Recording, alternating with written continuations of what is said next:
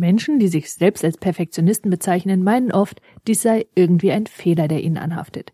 Wenn sie nicht so perfektionistisch veranlagt wären, dann, ja, dann wären sie erfolgreicher, hätten mehr Freizeit, wären lockerer oder würden das Leben leichter nehmen. Sie tun so, als ob Perfektionismus nur etwas Schlechtes wäre.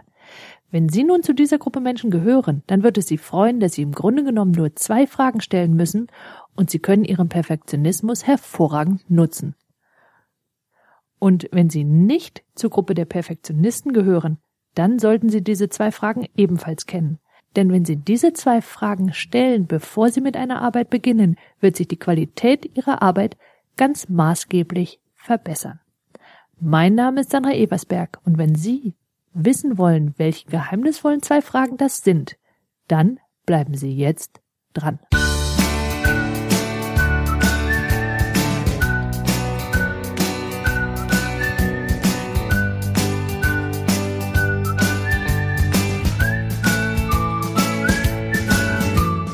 Beginnen wir das Ganze doch einmal damit. Was ist denn Perfektionismus überhaupt?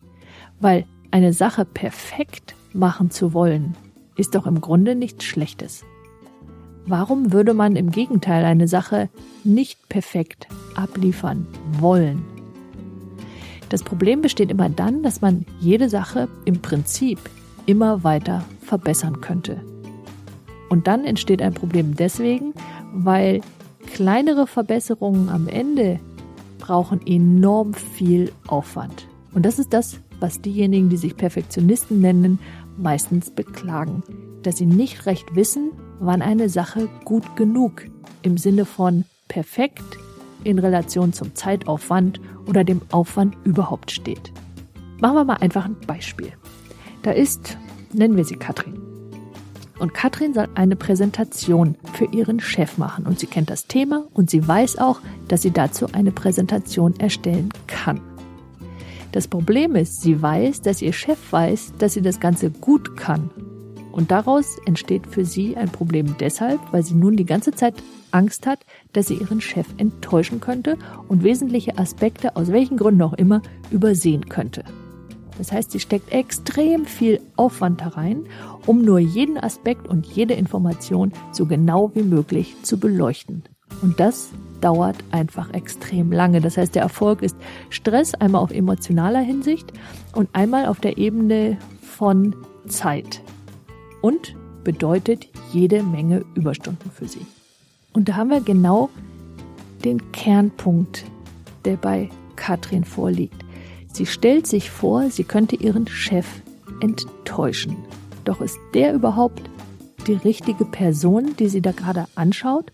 Weil auf den ersten Blick sieht es ja so aus. Und natürlich kann eine Präsentation sehr umfangreich sein und sie wird gewisse Kriterien haben, darf nicht länger sein als, aber was genau tut man denn nun da rein? Hier sind ja eine ganze Menge Entscheidungen zu treffen und die können für Katrin gefühlt richtig oder falsch sein. So, wie kann man das Ganze nun anders angehen? Und im Grunde gibt es dafür nur zwei Fragen, die zu stellen sind. Um eine Sache in dem Sinne wirklich perfekt zu machen, meint also in der gegebenen Zeit die sinnvollen Dinge zu erledigen, müssen Sie im Vorfeld folgende Fragen stellen. Und diese zwei Fragen machen die Sache sofort handhabbar. Und die erste lautet, für wen soll die Sache perfekt sein? Und die zweite, wie muss die Sache aussehen, damit sie für denjenigen perfekt ist? Und genau hier machen viele Perfektionisten den ersten Fehler.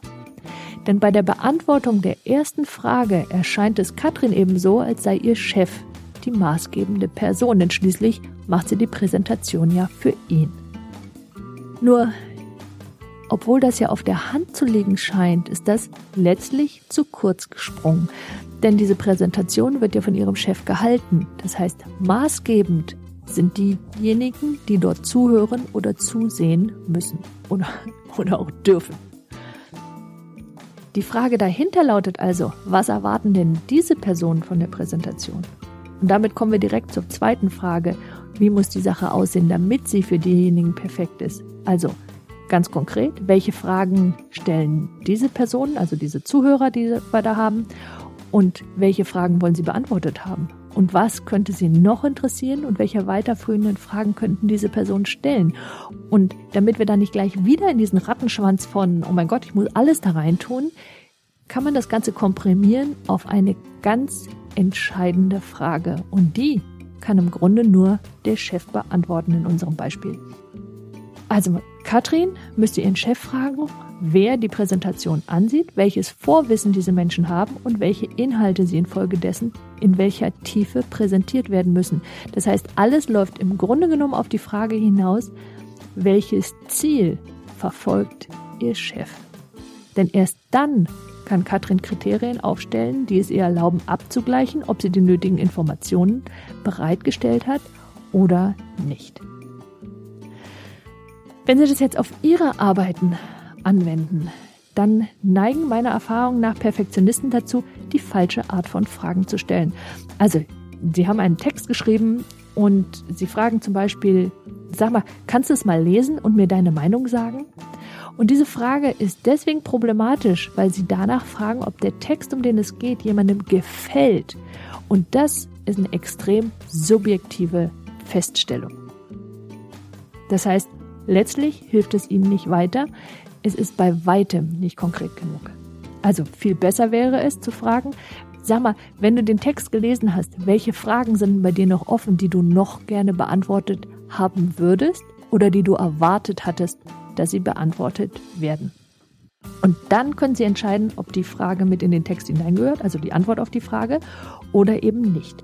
Und das Kriterium, ob die Antwort auf die Frage da reingehört oder nicht, sind eben unsere zwei Eingangsfragen. Also für wen und was muss passieren, damit es dann perfekt ist für denjenigen oder für die Gruppe, die den, in unserem Beispiel den Text liest.